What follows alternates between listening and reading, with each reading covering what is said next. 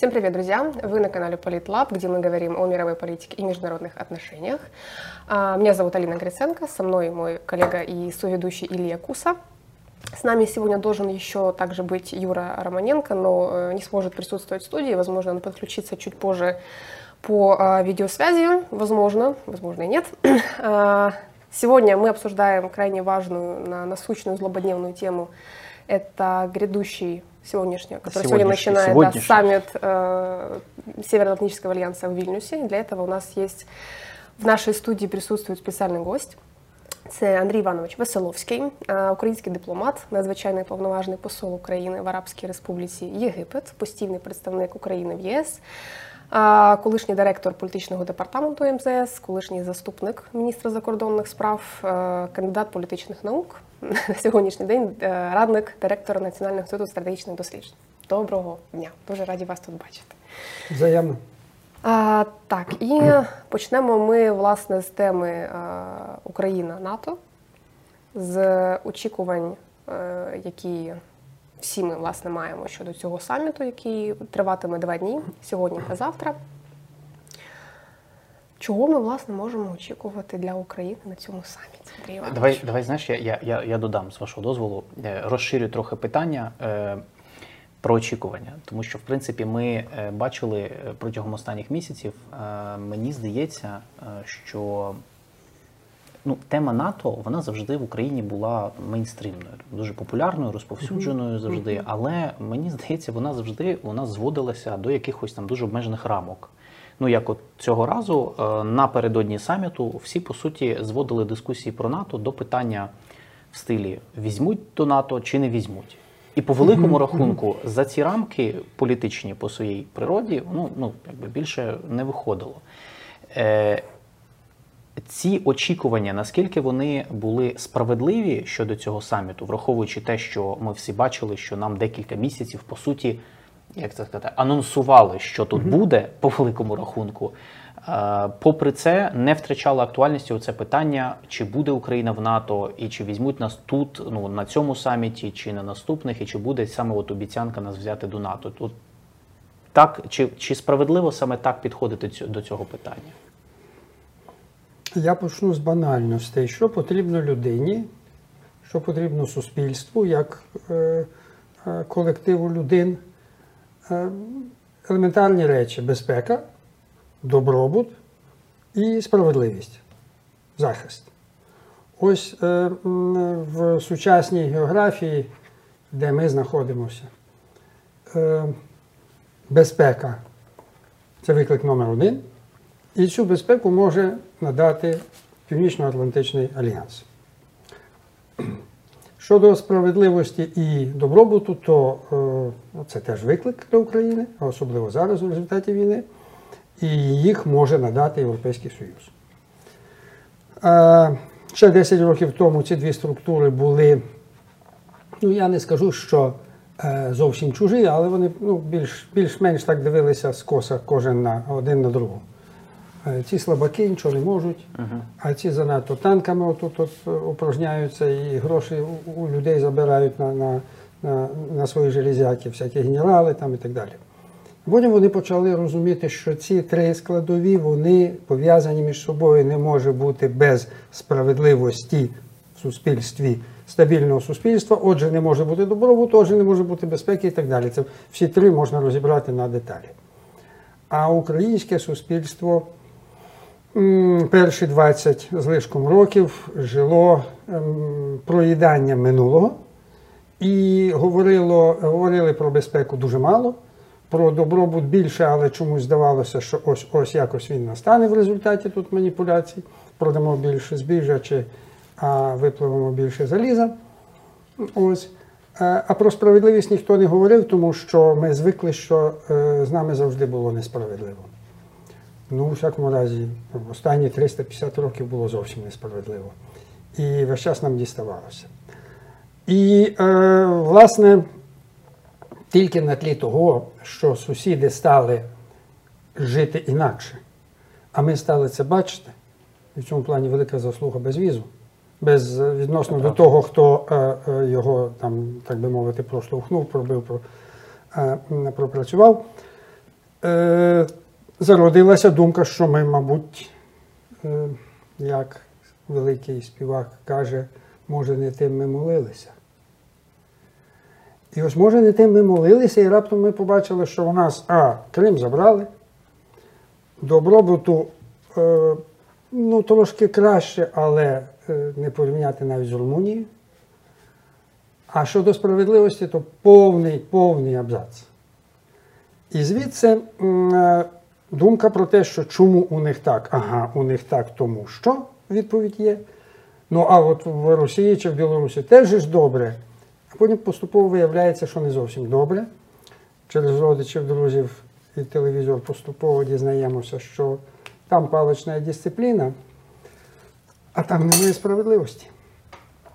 І добробут ефемерний, і коли, ми, е, коли наш громадянин виїжджає в Анталію і там ходить пузатий е, русський і вказує йому, що ти є младший брат, бо так було. Ми знаємо ці, ці проблеми з курортами. Е, Цілі мережі курортів в декотрих хороших країнах забороняли приймати російських туристів.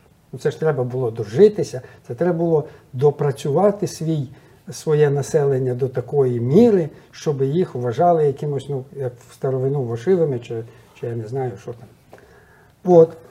Звідси, е, відповідно, зміна на контексту в населенні, створення поступове суспільства, яке там цими повстаннями е, пришвидшувалося, і е, поява розуміння того, що ці три речі треба шукати тут зовсім близько, і дехто з наших сусідів вже цього майже досягнув в повній мірі, і не, ми так само можемо. Бо коли ми їздили на ті ж самі курорти, то ми там з поляками не лаялися. І з болгарами теж ні. Або коли ми їздили до болгар. От е, ідея Європейського Союзу, вона простіша, вона десь на поверхні, і нібито для неї треба менше працювати. Тому вона швидше закорінювалася.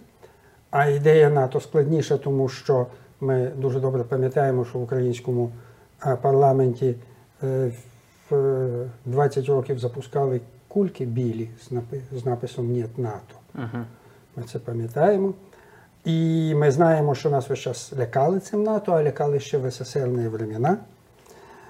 І це засіло дуже глибоко в головах. А хто ходить на вибори? Ті, кому після 50, вони більше всіх ходять. А, і тому це було подолати важче. Ну, слава е, Владимиру Владимировичу Путіну, він зробив божевільний крок. Е, він почав війну, і це витверезило ті 30-40%, які ще не знали, вони за НАТО чи не за НАТО, чи може все-таки треба помілитися. Е, в тому числі і керівництво української держави, яке говорило, що треба поговорити, і все вирішиться дуже швидко. Сьогодні це каже Трамп. Я за 24 години вирішу це, це питання. От, ну, і там в менш е, е, дурній манері це говорить Ліло, е, Лула да Сілва, але теж говорить. Е, ну, вже е, індус вже перестав це говорити. Він, він посоромився би говорити. Він занадто розумна і досвідчена людина. Отже, е, питання, і війна триває, війна важка. Е, Не 3-5 тижнів, як говорив Арістович, і не 3-5 місяців, як говорив Подоляк, і навіть не рік, як говорив Резніков, а ще буде. І тут насувається саміт НАТО і саміт у Вільнюсі. У Вільнюсі, де люди в 90-му році зрозуміли, що треба робити в 91-му. І це зробили.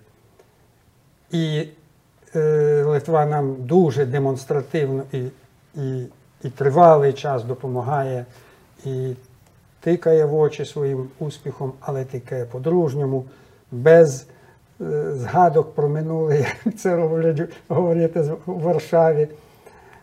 І все це збуджує е, в суспільстві великі сподівання.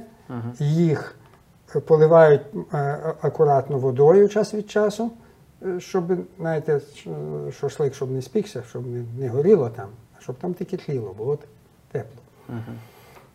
І підказують, що ні, ви ще не готові, але ви йдете правильним шляхом. І от ми доходимо до цього Вільнюсу. І він сьогодні, в 11 годин, він почався. Так.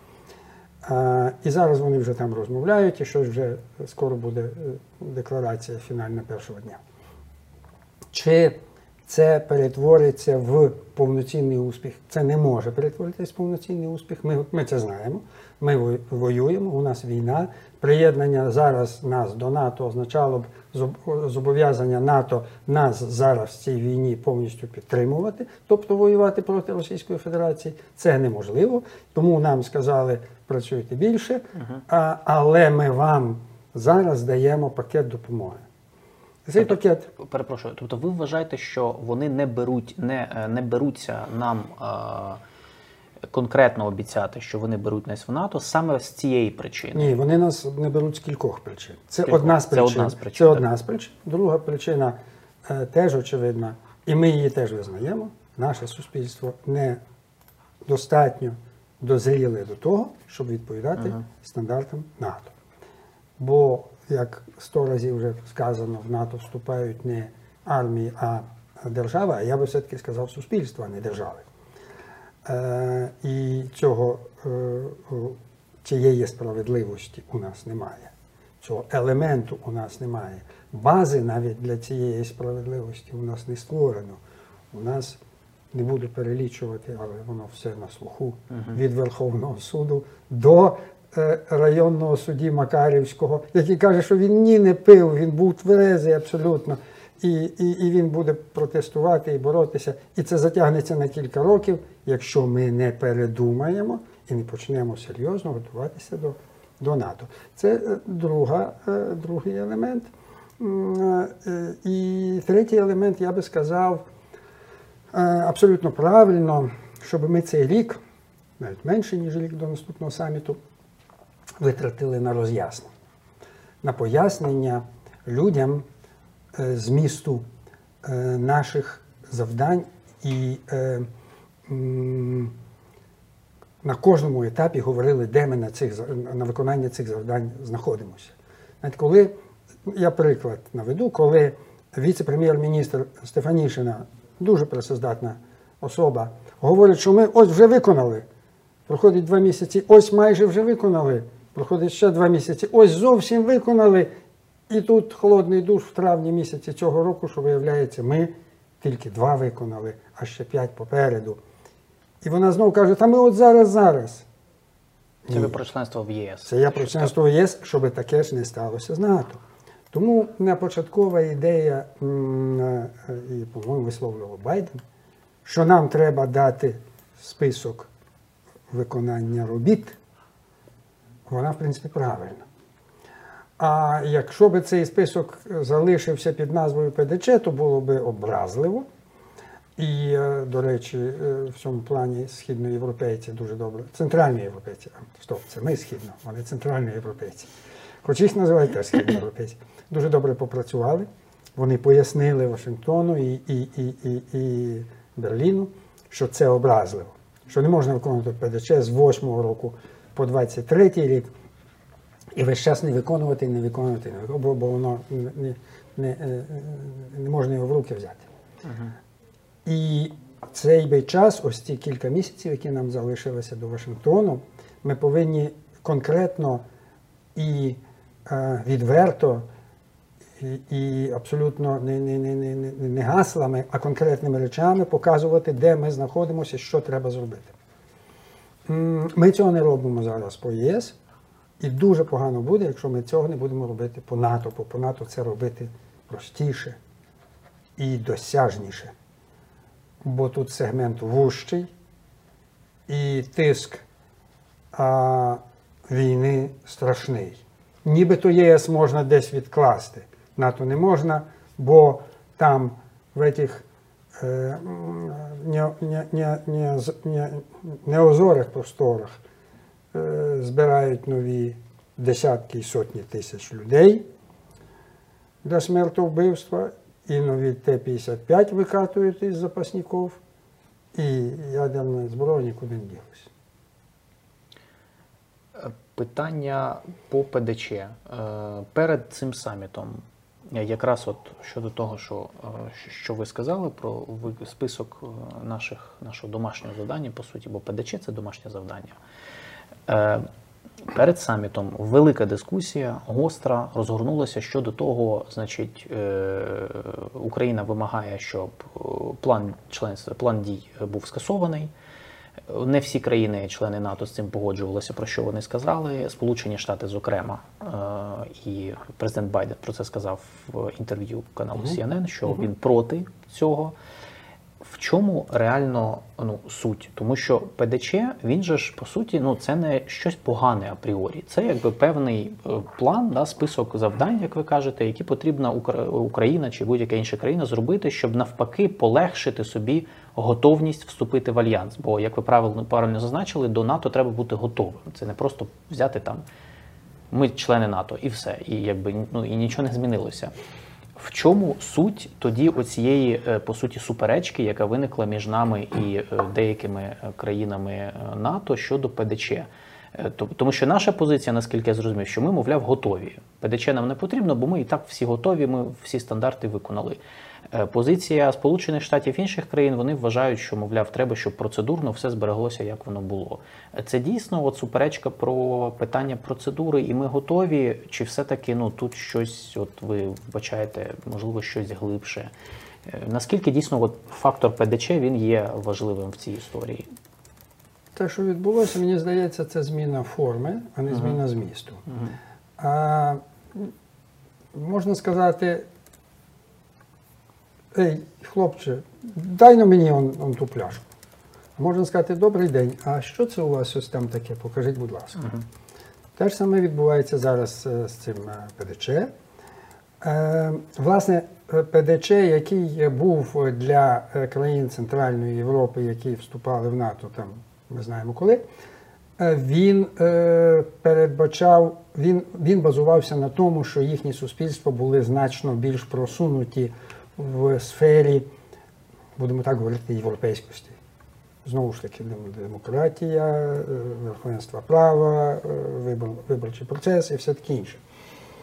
Відповідальність бюрократії перед е, суспільством, все таке інше. А для України він би був зараз більш всеохоплюючий і складний. Залишити назву не можна. Я вже говорив, це звучало образливо. Треба було і не е, дитину не викинути з ванночки цієї разом з водою, і воду налити чисту. І ось це відбувається. Е, Ми отримаємо певною мірою е, дорожню карту. Як її назвуть, воно ще зараз формується. Можливо, сьогодні ввечері на вечері, воно і буде погоджено, бо в вечері має брати участь президент Зеленський, також інші е, е, керівники е, країн НАТО. І, можливо, там це буде чи зачитано, чи проговорено і так далі. І після цього вони вийдуть, і хтось двоє-троє основних зали- залишаться і напишуть на скатертині от так. Окей, так воно і буде. Е, Головне в даному випадку, щоб ми не встали в позу, щоб і схоже, і схоже вже цього не відбувається. Бо знаєте, на якомусь етапі почали ті чи інші спікери з офісу президента, з уряду і, і, і взагалі з інших зовсім далеких структур раптом говорити, що от Зеленський може і не поїде, і от він е, ще думає, і от він чекає, поки напишуть саме так, як він хоче. Е, Такі речі е, загалом то ну, зрозумілі для молодої держави, от, і для не дуже досвідчених державців. Але е, дуже добре, що знайшлися е, спікери, і не, не в останню чергу президент Дуда був для цього в Україні недавно і пояснив це. І перед цим у нас був міністр закордонних справ Британії, який теж працював над цим питанням. І е, дуже подіяла е, позитивно зустріч е, з чеськими очільниками чотири дні тому. Таким чином все склалося. е, нам е, сказали, що це не буде називатись ПДЧ, але що це будуть конкретні, ми вже вимагали конкретних е, термінів е, і конкретних формулювань. І це так і буде. Е, Але повертаємося до головного, чи зможемо ми подужати ці терміни і ці вимоги. Оскільки питання нашої безпеки е, сьогодні в основному, ну питання точніше, вирішення е, викликів, пов'язаних зі стратегічною безпекою нашою, в основному пов'язують з членством України в НАТО і взагалі з НАТО як організацією. Тим не менше, ми бачимо, що ну очевидно, що на саміті не буде. Ну ми не не буде запрошення офіційного до членства в НАТО. Тобто, нам, е, судячи з того, що публікували, публікували, нам запропонують якісь, ну скоріш за все, багатосторонні гарантії е, довгострокових поставок військових, е, тренування збройних сил, тобто програми тренування постійного. е, І економічної фінансової допомоги замість членства, ну плюс створення Ради Україна НАТО. Оскільки ми не стаємо членом НАТО, очевидно, і судячи з усього, ну не знаю, може, от ви погоджуєтеся з цим чи ні, що найближчим часом ми не станемо членом НАТО повноцінним, принаймні до кінця війни, наскільки ну коли це буде і як це буде, ми не знаємо. Е, Чи можна говорити про те, що ну, значить, от поки ми не будемо членом, повноцінним членом НАТО, ми ніколи не зможемо задовольнити свої е, потреби в забезпеченні стратегічної безпеки. Тому що, ну, ну з мого от погляду, я вважаю, що в принципі все одно все зводиться до наших власних спроможностей, організаційних і військових.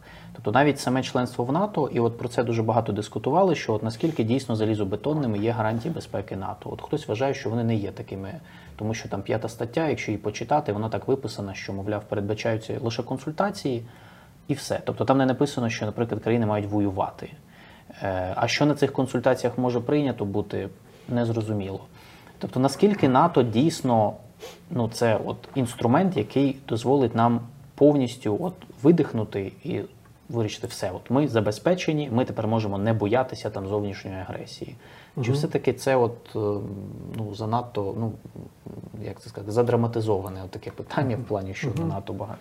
Якщо я не помиляюсь, там в п'ятій статті написано as they deem necessary. Так. Щось в цьому дусі. Е, Наскільки вони вважають за потрібне. Е, Так, можна говорити про те, що е, ні п'ята стаття, ні Вашингтонський договір в цілому не дають якоїсь залізної обов'язковості. Е, Є в світі двосторонні угоди між державами, які дають цю е, обов'язковість. І Сполучені Штати їх мають з деякими країнами, і не тільки Сполучені Штати.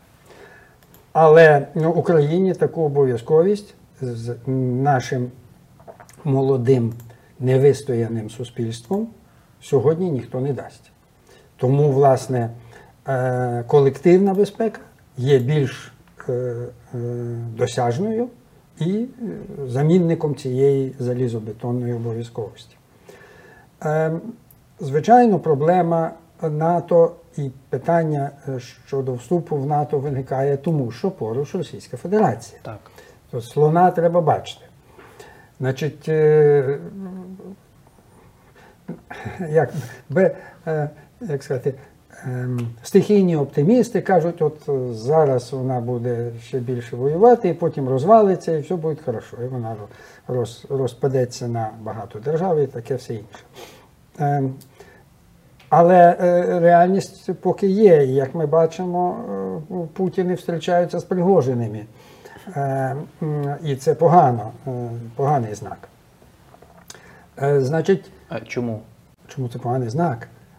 Тому що е, це говорить про те, що е, думка чи е, пропозиція Пригожина е, змінити характер війни, вести її більш е, цілеспрямовано, е, жорстко, повноцінно, як війну, а не як СВО, чи як ще там якийсь такий, вона взяла гору. Інакше би Путін е, і далі маскувався і далі би переобирався президентом і собі спокійно жив зі своїми дівчатками там. А ні. Значить, за приложеним та е, е, більш, е, е, більш жорстка, більш войовнича сила, яка вважає, що Росія переможеною з поля бою піти не може. Мені так здається.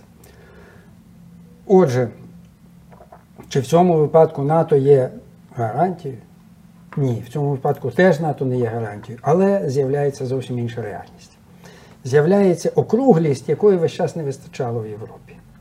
Ось ми бачимо оце малі, дрібні, такі сякі країни. Ось вони всі в один пиріг злипаються. І Україна туди пасує. Вона там, як в тому Лего, туди вкладена, і вона там є. Я вже не кажу про польсько-литовсько-українські історії і так далі, все це було, але поза тим. Про Австро-Угорщину, поза тим. А далі з'являється оця Російська Федерація. І це основа певна, певний базис для серйозної стратегічної розмови між Сполученими Штатами плюс Європа і Російською Федерацією, яка залишається. І розмова про те, що так, у нас не буде тепер угоди, як ми колись, як ви колись нас хотіли обдурити.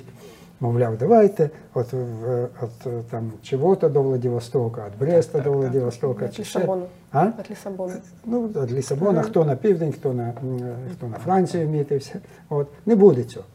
Але давайте ще раз подивимося. Ну, вибачте, трошки расизмом пахне. Ми всі однієї крові. А є світ, який інший, який хоче пустити цю кров. І нам треба або оборонятися разом, або працювати з тим світом і пояснювати, що не треба один одному пускати кров. Ми, в принципі, всі на одній землі. Давайте якось. Це робить Європейський Союз частково, намагаючись передати технології і виробництва країнам підсахарської Африки, щоб вони не їхали всі своїми мільйонами в ту Європу. Ось це роблять американці, пробуючи домовитися з мексиканцями. Вони домовились, тепер залишилися всячески поменше, там Гватемали, Нікарагуа і так далі. Е, тренд правильний. Е, це можна робити і е, навіть в співробітництві з тим же Китаєм, який худо-бідно, але намагається упорядкувати свої околиці, особливо схід, західні.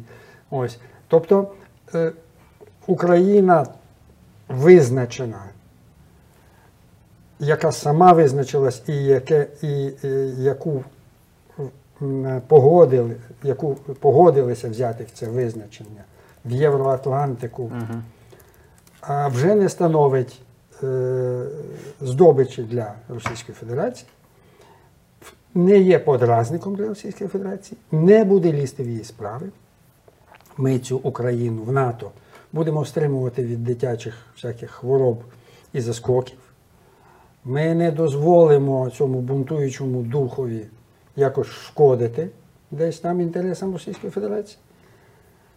Але і ви її теж не, не, не, не, не, не торкаєтесь.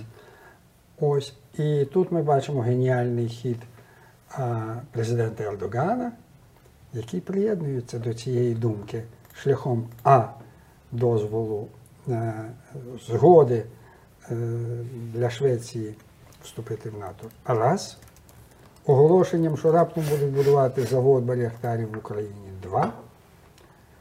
Е, демонстративними е, такими, знаєте, поштовхами в бік Росії і в Закавказі, і в тому, що він відпускає бійців Азову, е, і ем, реальних спробах замирення з е, Грецією, і десь вимальовується якась конструкція на Кіпрі. Все це разом. І він просить, щоб його взяли в Європейський Союз. Отже, пазл потихеньку складається. Якщо в Російській Федерації знайдуться люди, які визнають за можливе і не, і не оформлювати програшу в війні, поразки, і е, в той же час е, не е, перестати грати е, е, е, е, ворога людства, так би мовити, і е, руйн- руйнівника е, світового порядку, то е, це може статися. То ми через якийсь невеликий період часу, якісь 2-3-5 років, зможемо вийти на такий консенсус. Ну, ось це чому Україні не говорять у Вільнюсі так. Тому що сьогодні Росія ще не готова примиритися з цим. Можливо, вона не буде готова і в Вашингтоні. Але якщо Збройні Сили України зроблять розумні правильні кроки протягом найближчих 3-5 місяців, то вона буде значно більш готова до цього. Тобто цей нібито і не первинний фактор стає первинним. Як коли наші танки бистрі, тобто не наші, німецькі, і американські Бредлі, і всякі АМХ-10. І коли от вони досягнуть того перешийку, або там город Луганськ паде, тобто навпаки, останнє з пепла, тоді можна буде говорити про нову конфігурацію. Тобто, з вашого погляду, я правильно зрозумів, що е, з вашого погляду вступ України до НАТО це був би перший крок з погляду стратегічного, тобто стратегічна гра е, Сполучених Штатів союзників полягає в тому, що вступ України в НАТО це перший крок до того, щоб втягнути потім Росію в їхню архітектуру безпеки. Тобто, по великому рахунку, вони зацікавлені не в, в цій логіці, вони зацікавлені не в тому, щоб Росія розпалася і дезінтегрувалася як держава, а Саме збереглася. І потім всю цю архітектуру вона була спрямована, наскільки розумію, проти на стримування Китаю. судячи буде більш контрольована не стільки на стримання, не стільки на, на, на стримання, а скільки м, сили будуть приблизно рівні, і у Китаю не буде е, е, стільки, ну, як це так, готовності щось відкусити. Мгм. Тому що економічно, як е, висловився один мій хороший знайомий, американці перетворили Китай на 51-й штат по виробництву дешевих продуктів. Тепер схопилися за голову. Так от, тепер відтягаючи назад свої технології, вони Китаєві трошки, Китай ставлять трошки на місце. І якщо в цій конфігурації ще й Україна стає на місце, і Росія розуміє, що все стало на місце і нема куди смикатися, і Сахалін буде ваш, на здоров'я, будь ласка, осваювайте. То і Китаєві буде е, легше, він зрозуміє це своє місце, і воно трошки заспокоїться. А там буде, бачите, там щось нове виникне. Але я тут бачу, тоді я тут бачу потенційно е, можливий конфлікт з нашим баченням, ну точніше, з баченням, ну нашим, я б сказав, тим, яке зараз є в медіа, принаймні. Е, у нас е, багато хто вбачає, що ну вважає, що в принципі лише якщо Росія там або розвалиться, або якимось чином буде нейтралізована надовго, тобто втратить свій повністю свій потенціал. е, Ядерний лише потенціал. будь-який потенціал в широкому розумінні, тобто втратить можливість мобілізовувати ресурси для ведення війни, лише тоді наша безпека буде власне гарантована. Це по суті, ну на мою думку, трохи входить в конфлікт з цим е, стратегією, яку ви описали, тому що по суті штатам не потрібна слабка, непередбачувана Росія без ресурсів, без потенціалу, тому що інакше який сенс її використовувати? Це просто територія. Ну вони не будуть нею управляти. Е, тоді, ну чи тут, тут по суті є от такий потенційний конфлікт, який, е, тобто ви погоджуєтесь з тим, що це от буде один з наших В викликів? 18 столітті, в 19 столітті, е, коли Америка трішки вставала на ноги після того, як отримала незалежність, вона виявила себе імперською силою. Спершу вони ухопили у Мексики е, половину Каліфорнії, Мгм. потім вони ухопили ще на півдні добре, потім е, вони з французами домовилися про Луїзіану. А потім вони е, кілька разів е, намагалися у Канади щось забрати і так далі. і так. Філіппіни забрали. Так, так, так. так, так, а Куба, ну, от, Так, е, так. іспанська ця війна. Е, Отже, це певний етап суспільства. Потім вони зрозуміли після Першої світової війни, що економікою можна все зробити значно простіше і краще. І цим зайнялися. Але не знаю, чи це розумів Єльцин, але це, напевно, розуміли е, Гайдар е, і, і, і довколишнє середовище. Але сталося так, що їх відсунули. е, І до, до, до, до, до, до ручки, так би мовити, дорвалися оці божевільні люди. Інколи читаєш іноземцева, знаєте, такого е, відомого і, і економіста, і мислителя, і бачиш, як все просто. Е, його аналізи Російської Федерації. Так от, ем, чи е, знайдеться в Російській Федерації найближчі, скажімо, місяці, роки люди, які приймуть цю догму, що ви вже досягли своїх меж географічних, але ви зовсім не досягли своїх меж економічних. І у вас вони незбагненно великі. І у вас е, одна е, тайга неісходіма, як говорив Тарас Шевченко, Е, а в ній під тою тайгою всього. І е, давайте цим будете займатися, і і ви не програєте. Значить, чи знайдуться ці люди? Мені здається, здається, що ці люди є, вони залякані, або вони виїхали, або вони е, в процесі передумування, тому що, е, хоч е, максимально російська пропаганда і, як сказати, приховує те, що робиться на фронті, і СВО, і СВО, але ж труни йдуть. Е, Далі цей е, заколот Пригожинський, він багатьох від сну е, летаргійного е, пробудив. Хоч люди хоча б почали дискутувати про це, бо і дискусії то не було. А що там воюють? Да, воюють. Ну і що, ну і хорошо, пусть воюють. А виявляється, воюють не там, а воюють і здесь теж. І з нашими синами теж. І этот красивий Пригожин, оказується, хотів на марш куди-то там. Тобто з'являється в народі суспільства ще нема, але в народі з'являється е, проблема, е, яка жваво обговорюється і на яку потрібно дати відповідь. І ті, кому сьогодні 20 чи 25, кажуть, этот дід нам не нужен, і додають е, нехороші русські слова. Значить, основа громадського незадоволення є раз. Люди, які можуть перетворити ось це незадоволення в вирішення внутрішніх проблем, теж є два.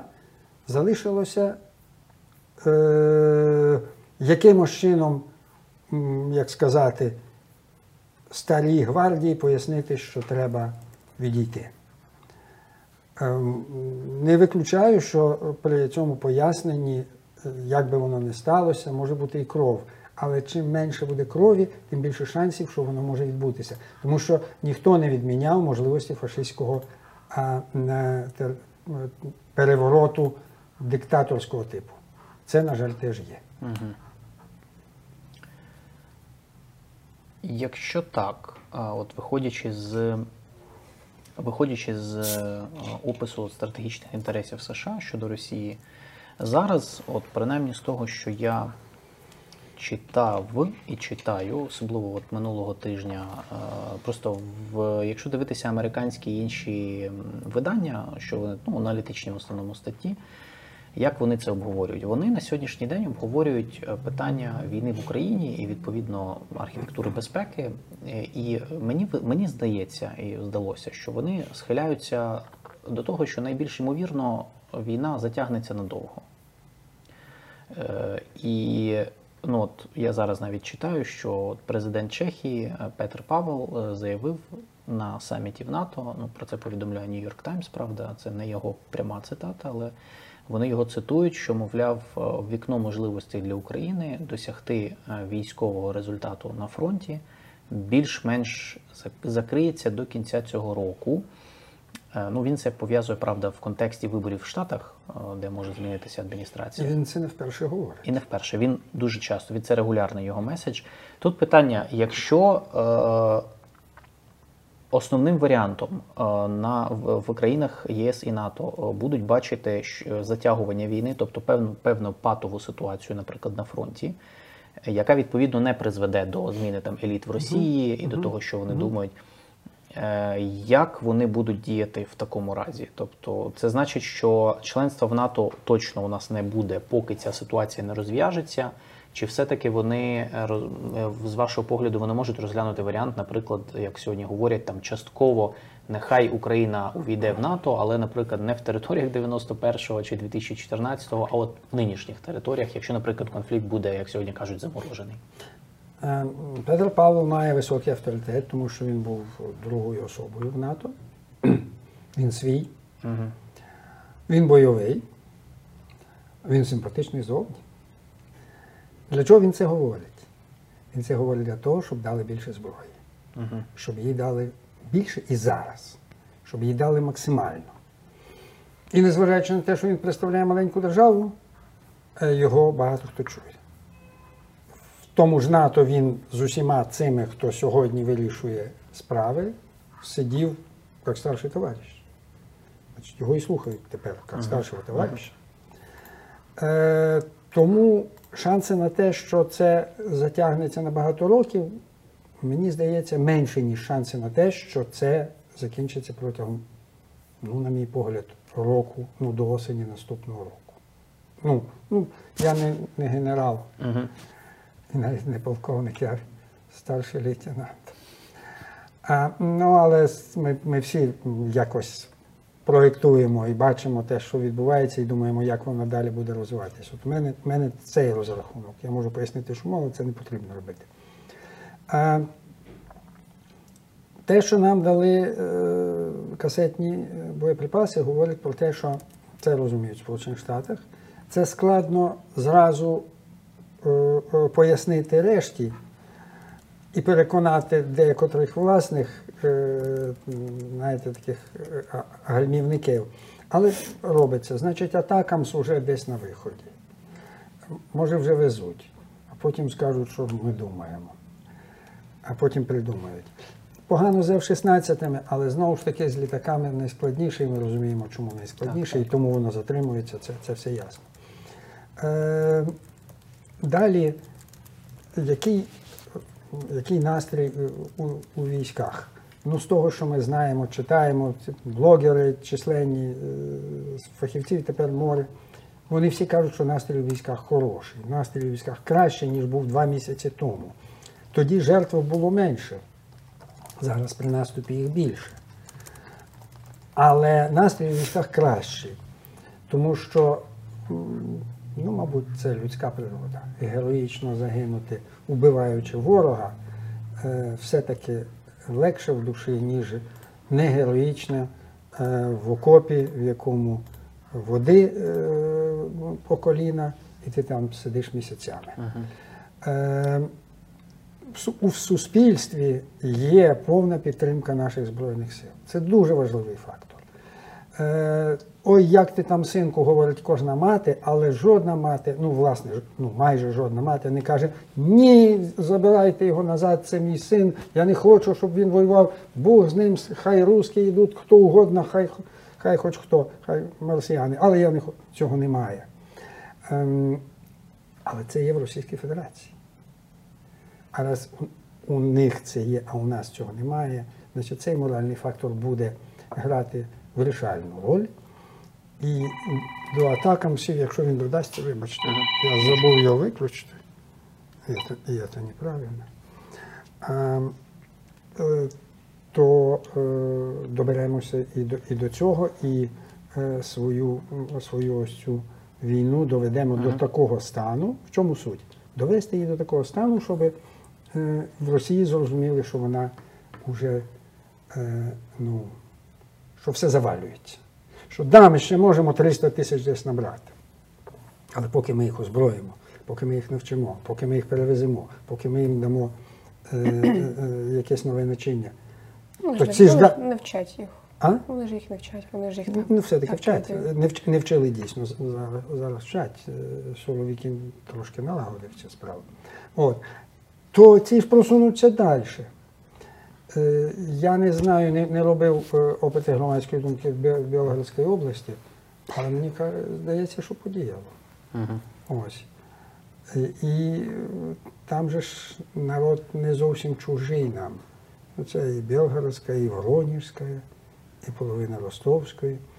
Е, Мій хороший знайомий е, має батьків у городі Донецьке, який знаходиться в, Ростовській області. І ем, ну, не зараз, але часто перед цим їздив до своєї старої матері. І а, він, він, він колишній військовий, він патріот огняний. Він не вимовить жодного українського слова. Він не, не хоче, не, не може, він не вміє. Йому вже багато років, йому після 70. Але він огняний український патріот. І а, він бачить, як ці люди через знайомих, через приятелів і так далі, хтось їздить, хтось говорить по телефону, як ці люди прокидаються і говорять, та що таке так, ми ж з ними жили з хохлами, для, для чого це вам нужно? Тобто цей, цей момент є весь. А у нас же нема цього. Ми ж не говоримо, для чого це нам нужно. Ми ж всі говоримо, це нам нужно, це наше, ми його заберемо. І, і, і, і про Крим перестали говорити під знаком питання. Е, значить, і, і, я не кажу, що, у нас, у нас то, і у нас були сумніви. В Європі тепер нема сумнівів. Ко, кожен е, політик, який хоче перебратися, е, останнім реченням говорить, звичайно, включно з е, територією Автономної Республіки Так, Крим. так, Ось.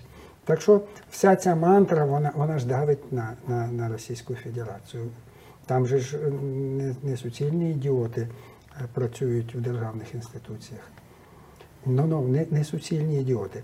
В, ті ж самі сенатори, які е, в Російській Федерації там свої божевільні закони, ну, вони це роблять по інерції від зла.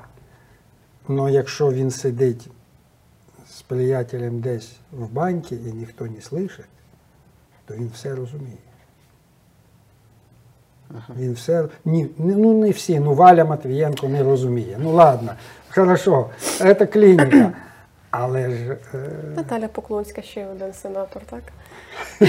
Тому теж. вона здала е, Вона вже, до, Кабо Верде не, не доїхала, чи, чи що? У мене питання: а чи не Да, були прошу. двосторонні гарантії, наприклад, від Сполучених Штатів Америки, ядерні гарантії, наприклад, по аналогії, як вони мають, наприклад, з Південною Кореєю, або А чому б вони нам їх надали? не, не було б це для нас альтернативою Ну, НАТО? чому, чому б вони нам їх надали? Ми е, е, е, взяти, дати нам ядерні гарантії, це значить оголосити Російській Федерації е, фактичну війну. Значить, для, того, це, це, для цього треба знати, що Російська Федерація реально хоче на Сполучені Штати напасти, а не може вона напасти. Немає, немає у них ні, ні сили, ні, ні, ні, ні, як би це сказати, бояться вони. Росіяни. Да. Вони знають, вони знають, що е, не можуть повторити. Вони це знають. От. І, і чому б надавати Україні спеціальні гарантії? І чому б їй надавати гарантії, тим більше ядерні? Для чого? Це ж все зразу міняє. Це зразу починає, тоді зразу е, вся Російська Федерація говорить, да, ми воюємо проти Соединених Штатів. Тобто тоді шанс на зміну еліт і на примирення, і на переосмислення помилок пропадає. Ну, Вони ж зараз говорять, що ми воюємо проти скільки 30 країн НАТО. Це говорить Скабєєв. Ну і там це псевдоекс- Солов- Солов- псевдоексперти, Соловйовщина і все, і все проче. Реально вони розуміють, що а в цьому випадку це буде да. А вони цього не хочуть. Ну, тобто, по суті, Штати таким чином, ну не втягуючись в якісь е, зобов'язання, вони залишають собі певний люфт в переговорах з Росією. Так і тому Саліван їде в Туреччину і розмовляє там з этими всякими З Наришкіними. Наришкіними, Да, з, і, так. і, і, і повторює їм раз за разом. От. У Відні так у них переговори, здається, були. У Відні в них були переговори, в Туреччині, і на, Близькому Сході було багато разів. Це Росія веде сепаратні переговори з Заходом. Ну, а слухайте. Операція е, Санрайз е, Операція. Ми, ми виросли всі на фільмі е, 17 мгновень весни. Ну, звісно. Так, Да, так. і пам'ятаємо, що там вона вела переговори. Да? А вела Німеччина переговори з американцями? Вела, звичайно. Ну, звісно, я ж про це кажу. Звичайно, так що. Аналогію намагаюся провести. Чи вже йде операція Санрайз, чи ще ні? Про сенс НАТО е, після війни, якщо там уявімо собі, що там Україна перемогла, Росія там вступила в НАТО, потім Росію підтягнули, ну не в НАТО, а якось там іншим способом. Який тоді сенс альянсу? Китай. Ні, ну це от якраз питання їхнього майбутнього, бо я пам'ятаю е, зараз, от е, якраз ем, я пам'ятаю е, ну до до цього етапу війни, і навіть ще до 2014 року дуже багато було. Ну після 91 року багато було розмов в Європі, в Штатах про те, навіщо ну, потрібна організація, навіщо потрібен альянс. Е, Радянського Союзу вже нема. Е, НАТО там намагалися створити нові функції, типу там, щоб вони охороняли кордони і боролися з нелегальною міграцією. Навіть таке З піратством у них же ці Саме з піратством, були. тобто якось намагалися придумати якийсь функціонал. Зараз війна знову по суті повернула НАТО в той функціонал, який воно мало до цього, але все одно ж, ну чи залишається це от питання на майбутнє? Е, Бачите, от якесь майбутнє для НАТО? Е, Бо ну можна ж так ну цинічно сказати, що а якщо Росія не буде ворогом, то тоді, мовляв, який сенс цієї організації? хто- хто ворог. Так. Е, Ми зазираємо в дуже далеке майбутнє. Е, Є таке. Закінчується війна, скажімо, ну, умовно через рік, півтора. Після війни є хвилі. Розбурханий е, не тільки цей регіон, але й всі прилеглі. Є багато невирішених питань. Питання Кавказу. Угу. Воно ж залишається. Що зробиться з Грузією після того, як Росія умовно відступить з України і фактично програє? Очевидно, там буде зміна е, уряду. Очевидно, е, Грузія захоче теж кудись. Далі, чи проковтне це та ж Російська Федерація? Ну, Що, приміром, Україну проковтнули. Е, Далі з'являється нова реальність, раз Туреччина ближче до Європейського Союзу, то змінює свою позицію Азербайджан, який сьогодні говорить, ні, ні, ми тільки співробітничаємо. Азербайджан сьогодні е, 60% своїх інтересів кладе в Туреччину, але ж 40% в Росію. Угу. Значить, тоді Азербайджан змушений буде, якщо це, якщо Туреччина по-серйозному буде щось е, рухатися до Європейського Союзу, мені здається, це значною мірою риторика поки що, але побачимо. Е, то Азербайджан буде змінювати свою позицію, а Вірменія тільки цього і чекає, бо вона внутрішньо дуже хоче в Європу, їй страшно там. Отже, якщо Грузія міняє свою позицію, Вірменія міняє свою позицію, Азербайджан з'являється новий, нове Закавказя чи новий Південний Кавказ. Значить, а як на це реагує Російська Федерація, а головно прилеглі до цього райони? Що робиться в Дагестані? Що робиться в Ічкерії? Що робиться в е, інших там Кабардино-Балкарії і так далі? Значить, отут процеси дезінтеграційні можуть дійсно е, е, початися. Чи в інтересах НАТО буде допомогти Росії їх збалансувати і заспокоїти? Може так. Може так. Тобто, якимось чином НАТО, як військовий, е, військово-політичний блок, може гальмувати настрої в Закавказі, а отже, і в Передкавказі, е, щодо руйнування Російської Федерації, певною мірою гарантії. Те ж саме стосується е, Центральної Азії. Е, Тут залишається. НАТО стримуючий е, об'єкт для Туреччини. Е, Останні події, правда, могли говорити про те, що Туреччина відв'язалася і ходить сама по собі як хоче, нібито до цього саміту. А раптом приїжджає Ердоган і каже, Швеції даю добро, і більше того, дуже хочу поновити переговорний процес з ЄС. Чому? Тому що зрозумів своє місце і місце, місце своєї можливість своєї держави далі впливати. Він попробував зробити е, довкола турецький світ турецьким, і він зрозумів, що нічого не вийде. Навіть маленьку Сирію не може охопити. І тому він міняє е, е, напрям своїх дій. Тому у НАТО принаймні найближчі 10 років після закінчення буде чим займатися. А там життя покаже. А що НАТО збирається робити з Китаєм? Це от мене питання в контексті цієї теми. Ми- Я як спитала на минулій зустрічі у вас про Global NATO. Те, що зараз інтенції спостерігаються щодо залучення Японії, Південної Кореї на саміті в- минулого року на мадридському саміті вперше були представники Австралії, Нової Зеландії. Цього року так само будуть. Офіс НАТО намагаються відкрити в Намагаються Японії. відкрити, але Макрон не Але дає, не дає проти, добро. Так, е, Правильно робить. І ну, це- але це- Японія там Чому це питання, от яке Аліна поставила, важливо? Тому що у нас теж є от такий, не знаю, чи міф, чи не міф, про те, що от якщо ми станемо членом НАТО, це буде е, на нас ну якби накинуть якісь певні рамки, зобов'язання, в тому числі майбутні. Наприклад, якщо ну бо ті, хто вважають, що НАТО це інструмент політи... зовнішньої політики США, ну є така думка. То якби логіка така, що мовляв, якщо ми будемо в НАТО, ми будемо змушені ну е, там йти у фарватері цієї політики, якщо, наприклад, у штатів буде гострий відкритий конфлікт з Китаєм. Якщо НАТО буде розширюватися свій вплив, в тому числі, наприклад, на азійсько-тихоокеанський регіон, і відповідно з цього випливає логічно, якщо НАТО стане, наприклад, інструментом протистояння Китаю, е, мовляв, чи в ці рамки не будуть також там заганяти нас, якщо ми не захочемо, бо там Китай, ну це ж знову таке питання Китай для різних країн різний. Для когось це найближчий конкурент, як для штатів, для когось це найбільший торговельний партнер, як для багатьох країн Європи. От в цьому контексті, от те, що наскільки взагалі жива, живуча, перспективна ідея Global NATO? І про що взагалі свідчать ці інтенції розширення рамок функціоналу НАТО? Вихід на, на, на Азію, на азійський континент, в тому числі. У мене враження, що американці вже досягнули в основному того, що вони хотіли у відносинах з Китаєм. Вони це не оформили у вигляді там, потискання рук чи якогось документу, але вони е, зробили те, що е, Урсула фон дер Ляєн сказала de-risking. І декапленка, де риск. Так, вони.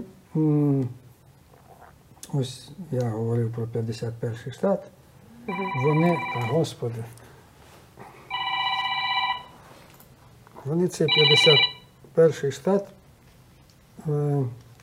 Чому ж він дзвонить? Я ж його нібито звук забрав. Вони цей 51 штат е, якимось чином е, позбавляють. ем, технічних, технологічних можливостей. Вкладають те, що раніше вкладали туди в себе і в надійних союзників. І таким чином е, фактично вони забирають можливість у Китаю перевершити самих себе. А раз вони забирають цю можливість, тому що Китай при всій моїй повазі значною мірою паразитував на е, наданих йому пер, первинних На західній Так, глобалізації. На, на західній глобалізації. Так. А раз е, е, цю можливість забирають, то Китай не буде ні розвиватися так стрімко, плюс внутрішні проблеми, які в нього утворилися, і економічний недогляд, і демографічна проблема, і сусіди стали сильніші і розумніші. Ось.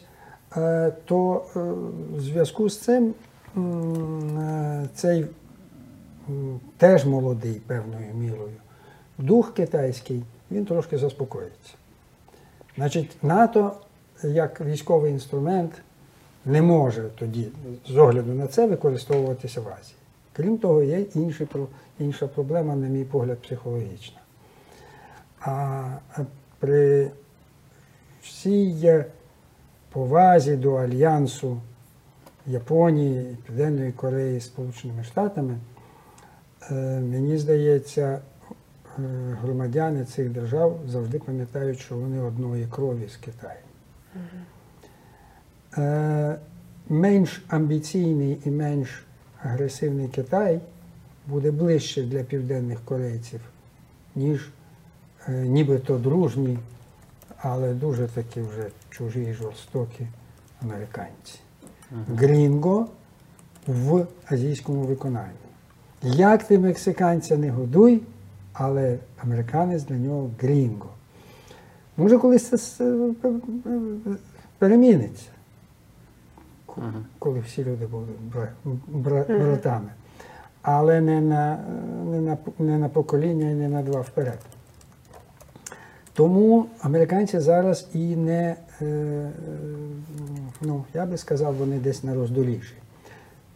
Я би сказав, що є люди там, які вважають, що треба зробити більш-менш м'який альянс тої ж Південної Кореї, Японії і Сполучених Штатів без загрозливого е, змісту.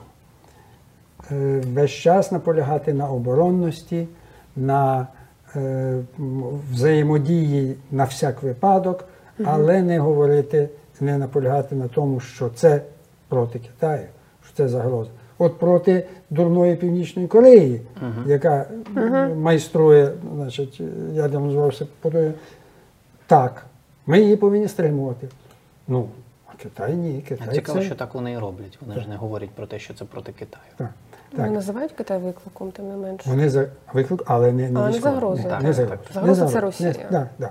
От. Тому е, мені здається, що Макрон 10 разів правий, коли він каже, не треба відкривати там офісу. А що ми без офісу не можемо робити? Ми ж сімка. Які проблеми? А який тоді сенс відкривати офіс? Ну, це комусь захотілося е, Символічно так, так, так, показати, що ось так. А далі е, я не впевнений, що якби це не зробив Макрон, це би, це би не зробив хтось інший. От. Макрон ні слова проти членства України в НАТО не сказав, знаючи, що німці будуть проти. Він розумний. Ну так. І так само він е, сказав те слово, яке всі, всі європейці хотіли, але е, коливалися. Але тут він нічого не боїться. Тут він нічим не ризикує. А він ризикував. Там вже треба було підписувати спільно, що він буде обороняти Україну і місто Узен, там, де е, стратегічні бомбардувальники колись стояли, і знову будуть стояти, я сподіваюся, за пару років. Ось так. Е, В контексті дискусії е, про НАТО, е, чи можна якби, говорити про те, що навіть, ну ми вже сказали, по суті, ми якби, говорили про те, що НАТО, навіть членство в НАТО, воно все одно не є якоюсь там залізобетонною гарантією всього. Тобто гарантувати повністю наші, ну, вирішення наших питань не може ця організація. Е, Чи варто тоді, можливо, я не знаю, як правильно це питання задати. Е, Для мене просто завжди було загадкою. По-перше, чому у нас ніколи не, ну, не комунікували це питання от, складніше, ніж воно є. У нас е, завжди, ну, завжди говорили про те, що от або не треба вступати в НАТО, ну, Або- да, да, або треба, бо інакше ну, смерть. Ну, так, ми- Я так сприймав цю дискусію про те, що по суті доля всієї України залежить від нашого членства, хоча саме по собі членство в НАТО це є інструмент для там, якоїсь вирішення якоїсь задачі, в даному випадку безпекової. Е, Все-таки, е, тобто, по великому рахунку, навіть якщо нам не дадуть там членство в НАТО зараз, навіть не дадуть там в Вашингтоні, можливо, не дадуть ще там 5 років. Е, Можливо, це і не є якоюсь великою зрадою, якщо, наприклад, ми будемо все одно робити акцент на будівництві власного ВПК як головного, по суті, ну і, і використовувати е, партнерство з НАТО ну, для от цієї потреби. На жаль, наш, е, наші спроби зробити ВПК сьогодні, мені здається, Скромні. мало того, воно дещо ілюзорні. Так. Ми програли наш шанс, який ми мали в 90-х роках. Ми А мали- вважаєте, що саме в 90-х треба було, от, можливо було це Мож- все зробити? можливо, я не кажу, треба, не треба, можливо було. Бо була і наука, Мгм. і технологічна база, і достатня кількість е, кваліфікованої робочої сили, і природна, на, так би мовити, прив'язаність України до виробництва озброєння, пов'язаних з ними галузей. Все це було. Все це або е, е, розбазарене, е, при- завод Антонов, радіозаводи численні і так далі. Е, Або воно дуже сегментне. Відтворити його зараз, коли ми ж, Україна брала участь в тендері на, на продаж е, танків е, Туреччині. Що тепер? Ми можемо взяти участь в тому. Ні, тепер в тендері тепер Туреччина буде в нашому брати участь. Е, ну, якщо не, якщо не німецькі танки, умовно. Але це як, як приклад. Тобто вийти на цей рівень ми можемо тільки, повторюю, в якихось сегментах. Це, очевидно, може бути IT, це очевидно. Е, може ще щось не фахівець. Е, і цим і треба займатися. А з іншого боку, Україна як транспортний, енергетичний, е, легка промисловість і так далі, територія може достатньо виробляти для того, щоб тут був порівняний добробут, щоб ми піднімалися поступово до рівня центральноєвропейських країн. М, Схоже, що ось ця важка, так би мовити, е, військово-технічна промисловість нам навряд чи світить. Бо по великому рахунку Ми- треба воно- вибирати воно- безпека чи добробут. Воно, воно, воно відстало. Ну, от, от я не знаю, чи ви бували е, в Дніпрі на е, цих підприємствах. на Не бував. Я бував. Е, ну, чесні е, люди, які там працювали на високих посадах, вони вам скажуть, так, це ще літає, але це вже не Ілон Маск. І Ілона Маска не наздогнати, до речі, трагічні повідомлення. Він став е, фактично, е, як сказати, єдиним, хто запускає зараз е, швидко і якісно хороші е, супутники і ракети. Він став домінувати на цьому ринку. Пропали конкуренти. Совєтський Союз, а вже Російська Федерація, зрозуміло. І Франція навіть випадає з е, цього е, змагання, тому що багаторазова ракета в півтора рази дешевша, ніж одноразова. Аріан хороша ракета, але вона полетіла і, і все, і згоріла. А цей, е, ці, ці його а вони повертаються, повертаються, так, так, так. декотрі 50 разів вже літали.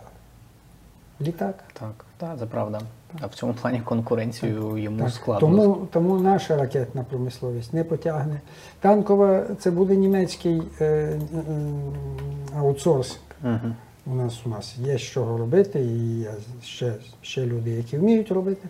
Авіація вже не знаю, я сумніваюся. Чи можна відновити той Антонов? Я сумніваюся. Е, Коли ми бачимо кадри того, що вони наробили е, там в Гостомелі, то, то просто ми розуміємо, що не залишилось заліза ніякого. А всі фахівці е, це 70 Мгм. Тільки IT. Але IT може. Бо без софта нічого, ніщо хардне не може рухатися. Тут шанс є. Мгм. Тому по великому рахунку ми говоримо про те, що наша, е, наша проблема в галузі стратегічної безпеки, її можна, мабуть, тимчасово, я не знаю, вирішити лише шляхом е, інтеграції поступової з НАТО. Членство чи не членство це, я так розумію, друге питання насправді, тому що в принципі рівень інтеграції він все одно його можна поглиблювати. Тут, тут є один нюанс. Членство накладає певні юридичні зобов'язання, Так. а через юридичні йдуть і моральні. Значить, е, ти десь в ногу. Ти працюєш в цьому колективі, в цих тисячах е, людей, в цих десятках органів, і ти поступово просякаєшся цими е, спільними думками, ідеями і підходами. Тобто ти е, стаєш частиною цього механізму. І вже робити дурниці, вискакувати з нього тобі важче. Поступово це те, що буде, е, те, чому буде піддаватися еліта, буде е, спускатися в суспільство, і все суспільство цим перейметься. Ось, ось так от. Е, Що нам в контексті цього саміту, який зараз ще триває, е, що нам дає оце от створення Ради Україна НАТО, яка ну Є якась принципова різниця між тим, що було, і то, що тепер Є, зміниться? є певна різниця. Е, Вона полягає в тому, що комісія це був орган, який НАТО створив для того, щоб коли йому щось треба сказати Україні, він їй він йому це він їй це сказав. Рада це двосторонній орган, в якому обидві сторони нібито рівні. Тобто вони ведуть діалог е, як, як партнери, які один від одного залежать, і е, спільні рішення впливають вже на обидвох, а не тільки на одну сторону. Це по-перше. По-друге, тут є певний символізм. Існувала ж Рада НАТО Російської Федерації Так. вона перестала існувати. І створена Рада Україна НАТО. Значить, ми набули статусу е, дуже важливого, і це впливатиме і на військові кола, і на політичні кола в тих же країнах НАТО. Що нам знову ж таки допомагатиме, коли ми будемо е, просувати ідею членства. Е, Раду можна блокувати, так як це Угорщина робила з комісією. Не не знаю, я статуту її не бачив, так мовити, положення про неї не бачив. Але чого варта Угорщина без Туреччини? Та нічого. Е, Чого варта Угорщина без Румунії, без Австрії, без Німеччини? Нічого. Тобто е, настільки Угорщина всім набридла і настільки далеко забігла в своїх забаганках, що е, втратила авторитет, втратила свою суб'єктність і розглядається тепер не як неслухняна дитина, а як якась сварлива теща, яку, якщо можна відправити десь подалі, то відправлять. Ну там багато було розмов про те, чи можна доручати, дозволяти Туреччині головувати в Європейському Союзі через рік. Вони якраз другий, в першій половині наступного року головують в Європейському Союзі. Ну там головування це не, не, не, не, дуже вже е, якась важлива функція. Там це більше функція скликання і головування на, на засіданні, ніж диктування порядку денного. І е, один політик сказав: ну, то якщо вони там будуть дурниці робити, то їхня дурість буде ще більш очевидна, і вони ще менше отримуватимуть. Е, Угорщина є нетто споживачем, а не нетто постачальником. Тому вона залежна від Європейського Союзу, і тому вона змушена буде в тій чи іншій формі все більше і більше слухатися і, е, можливо, повертатись до нормальності. По Азії ще є питання? Е, я хотів е, спитати ще одне питання, в мене є, я собі записав. Про європе...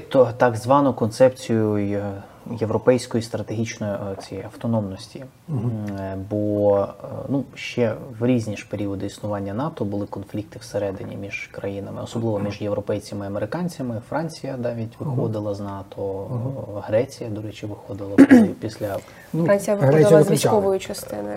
після да, Політичної вони залишалися в політичній частині. Так. І це ще це- ці ж конфлікти вони були на цій навколо ну, якби питання, да, тобто того, як НАТО має по суті функціонувати, і які, якими мають бути характери взаємовідносин між США і Європою, ну по великому рахунку.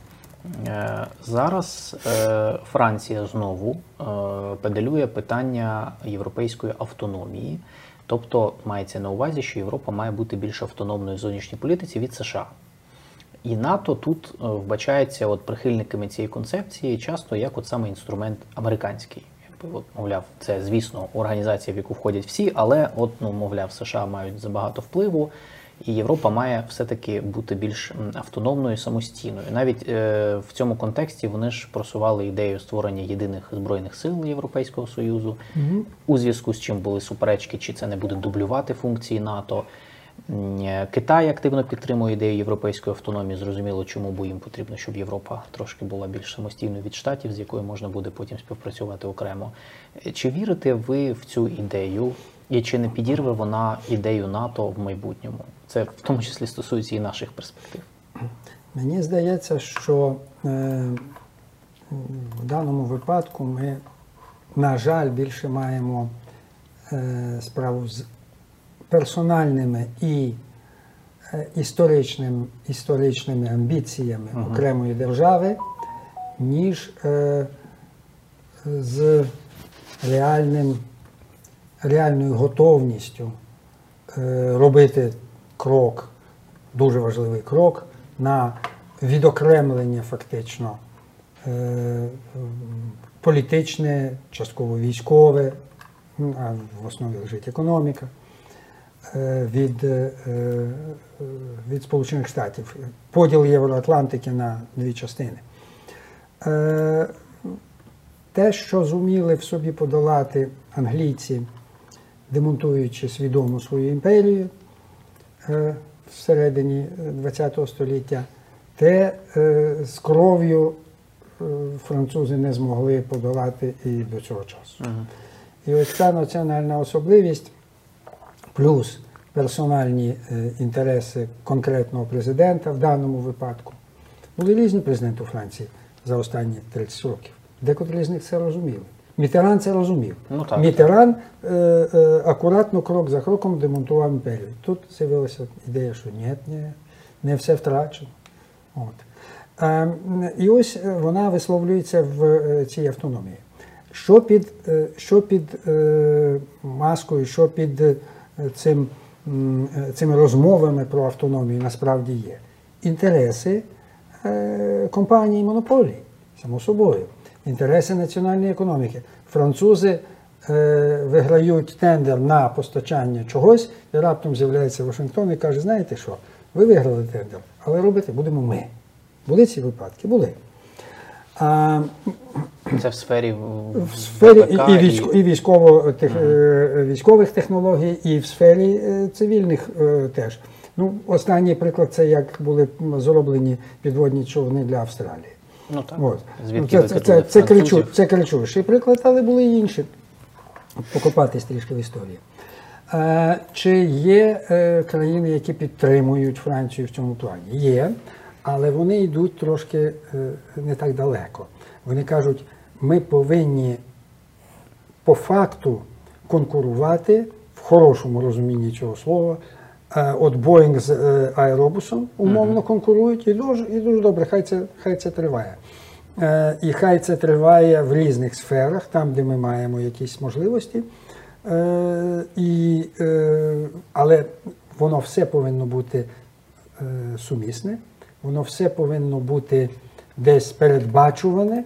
Тобто боротьба повинна вестися на рівні е, е, сільпо проти е, там, якоїсь мережі, я не знаю, там ме- ме- мегамаркет, але це не означає, що вони повинні відділитися і воювати одна з одною. Тобто стратегічна автономія є хороше гасло, яке не буде здійснене, е, яке єдине, що е, повинно певною мірою давати американцям розуміти, що хоча вони постачають 70% бюджету НАТО і е, під 80% е, озброєння, разом з тим, що коли справа стосується чисто економічних речей, то вони не такі сильні, і вони повинні це враховувати, і вони повинні поважати культурний продукт, е, емоційний продукт е, е, європейський, і розуміти, що без європейців вони самі не втримаються. Ось, якщо в такому плані розуміти європейську стратегічну автономію, то вона має право на життя. І слава Макрону, що він французькі фільми не дозволяє переводити всі в англійську мову. Декотрі країни це роблять, ви знаєте. Так, так, Шведи і голландці, по-моєму, це вже зробили. так. Е, добре. Е, дуже дякую.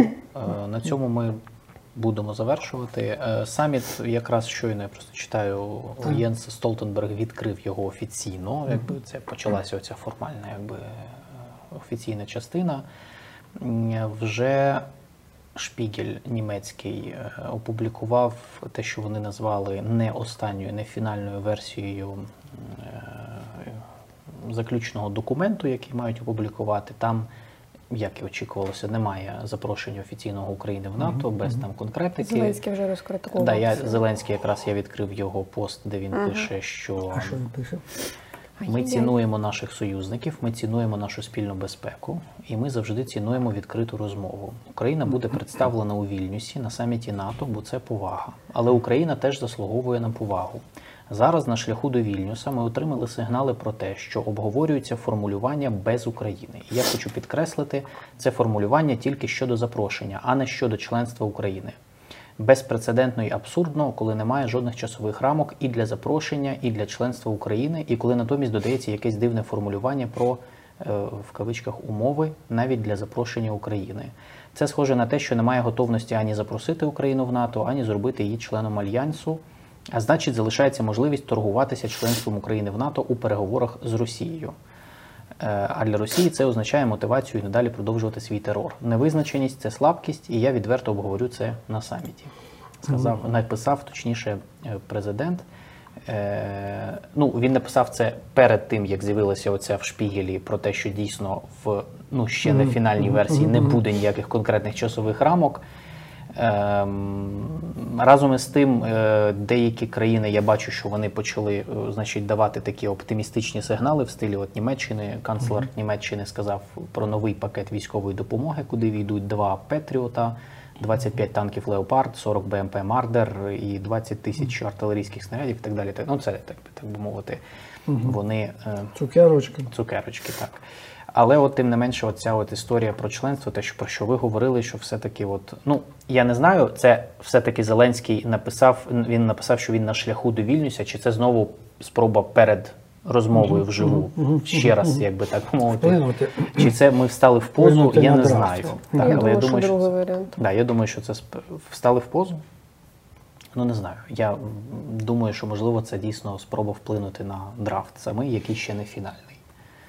От, але от Мені така здається, історія. що помилково, помилкою було на якомусь етапі говорити, я або приїду, або не приїду в Вільнюс, в залежності від того, що ви там намалюєте.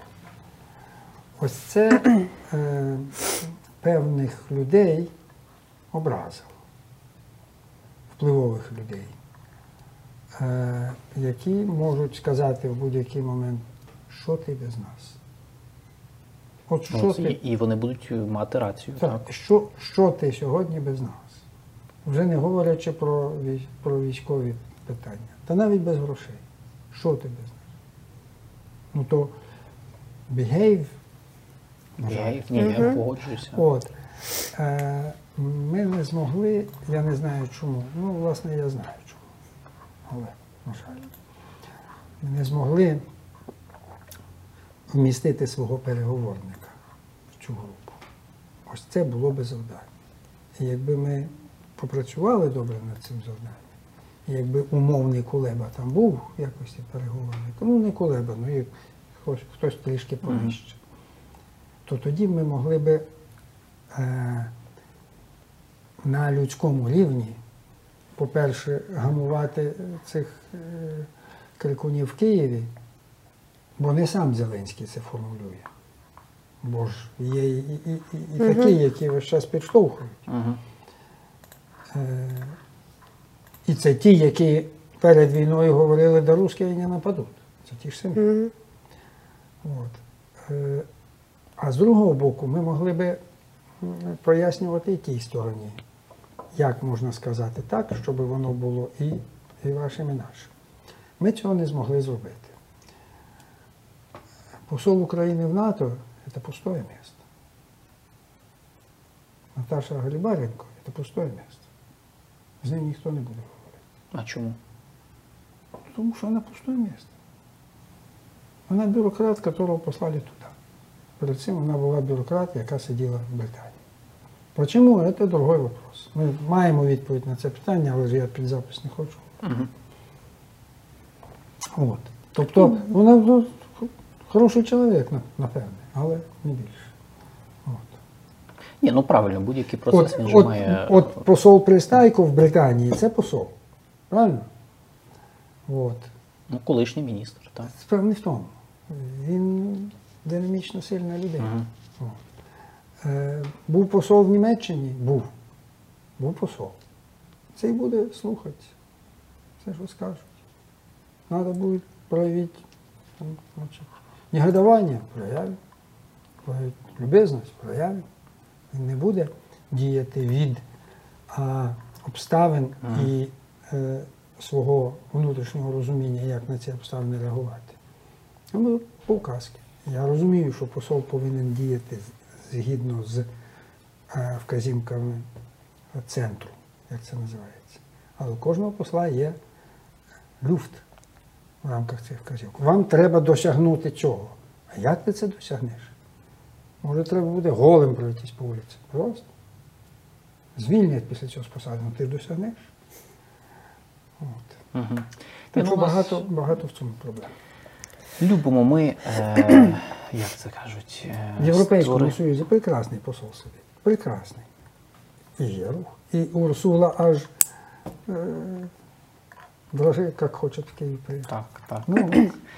Ну, бачите, у нас люблять е, завищувати очікування, точніше, створювати спершу очікування, потім їх завищувати, а потім вже рефлексувати на те, коли вони стикаються з реальністю.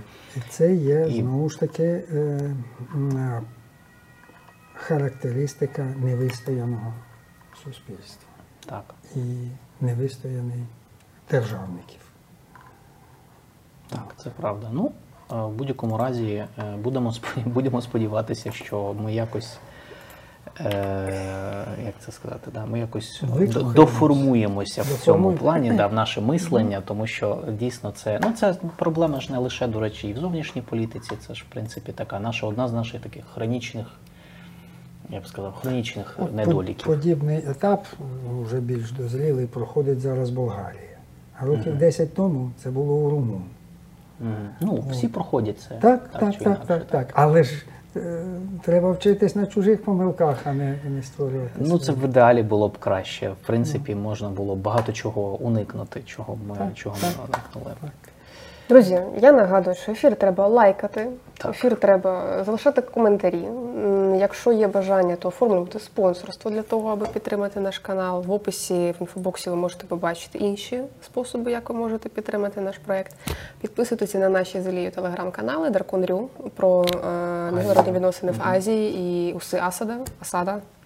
Асада. Асада про е, Близький Схід. Дуже я нагадую, що ефір транслювався на одночасно на трьох каналах: на нашому Політлаб, на каналі Юрія, Юрія Романенка та на каналі Альфа Медіа. Ми дуже вдячні вам за перегляд. Дуже дякуємо Андрію Івановичу за те, що Знайшов, до нас, знайшов час. час. Це було Дуже важко. Я маю на увазі е, зустрітися.